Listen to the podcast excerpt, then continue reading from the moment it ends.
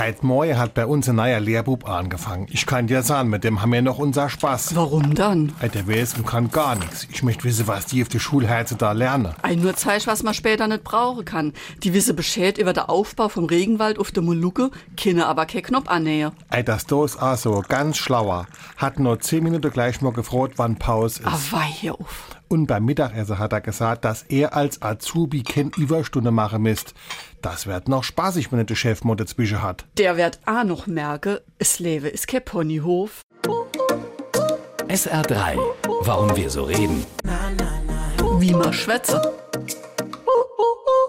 Will man seinem Gegenüber sagen, dass das Leben nicht immer leicht ist und nicht alles so verläuft, wie man sich das in seiner Fantasie vorstellt, dann ist oft vom Ponyhof die Rede. Der Ausspruch ist relativ jung und stammt aus diesem Jahrtausend. Er soll auf die Punkband Die Schröters zurückgehen, die ihn als Titel für ein Album verwendete. Richtig bekannt wurde er aber nicht durch die Musiker, sondern durch die TV-Serie Stromberg, in der Christoph Maria Herbst einen exzentrischen Chef spielt. SR3.